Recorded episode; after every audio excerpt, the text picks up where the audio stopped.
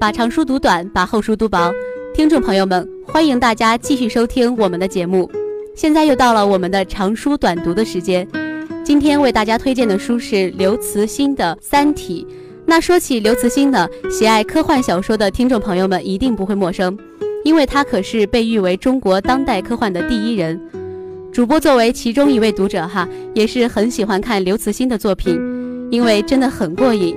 他的书中讲的都是些明明白白的故事，节奏很紧张，情节也很吸引人，特别是他的想象力也是十分的奇特。主播相信呢，每个看过他的书的读者都会感慨他那丰富的想象力。今天为大家推荐的这本《三体》是这个科幻大师最有影响力的一本书。主播觉得哈，每天生活无趣的我们，的确也需要一部这样的科幻小说，去开发我们无尽的想象力。好的，话不多说，接下来的时间就让我们一起来欣赏这本书中的好句好段。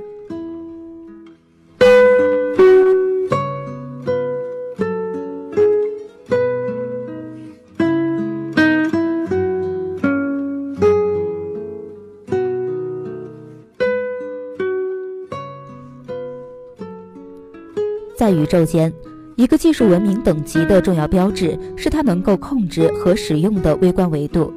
对于基本粒子的一线使用，从我们祖先在山洞中升起篝火时就开始了。对化学反应的控制，就是在一维层次上操控微观粒子。当然，这种控制也是从低级到高级，从篝火到后来的蒸汽机，再到后来的发电机。现在，人类对微观粒子一维控制的水平已经达到了顶峰。有了计算机，也有了纳米材料。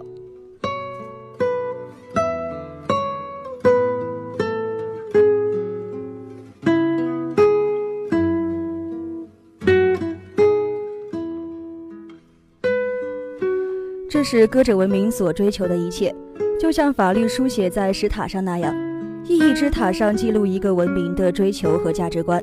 在歌者文明的塔上，最高的是生存。我们已知的歌者文明的塔上的内容，生存乐趣，在不断熵增的宇宙中保持和提高自己的地商水平，其中乐趣是最不重要的。在开战之后，乐趣因为意义地位较低，很大程度上被遗忘了。在意义之塔的更高处，在歌者文明看不到的高处，还有更高的意义。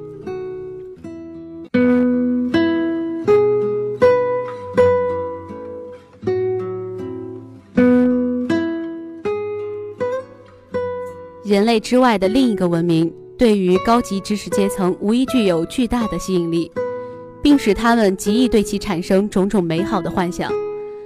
对于人类这样一个幼稚的文明，更高等的异种文明产生的吸引力几乎是不可抗拒的。有一个不太恰当的比喻，人类文明一直是一个独立行走于宇宙荒漠中的不谙世事的少年。现在他知道了另一个异性的存在，对他的美好想象便如同野火般蔓延。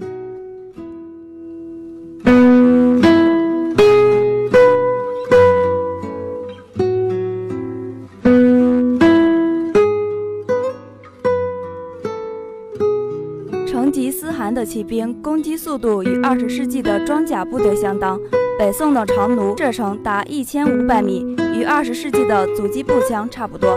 但这些不可能与现代力量抗衡，基础理论决定一切。未来史学派清楚地看到这一点，而你们却被低级技术蒙住了双眼。你们躲在现代文明的温床中安于享乐。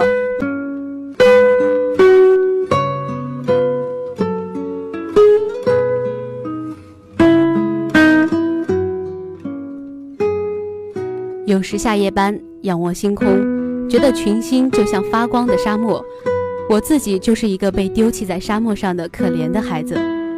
我有那种感觉，地球生命真的是宇宙中的偶然的偶然。宇宙是一个空荡荡的大宫殿，人类是这宫殿中唯一的蚂蚁。这想法让我的后半辈子有一种很矛盾的心态：有时觉得生命珍贵，一切都重于泰山；有时又觉得人是那么渺小。一切都不值得一提，反正日子就在这种奇怪的感觉中一天天过去，不知不觉人就老了。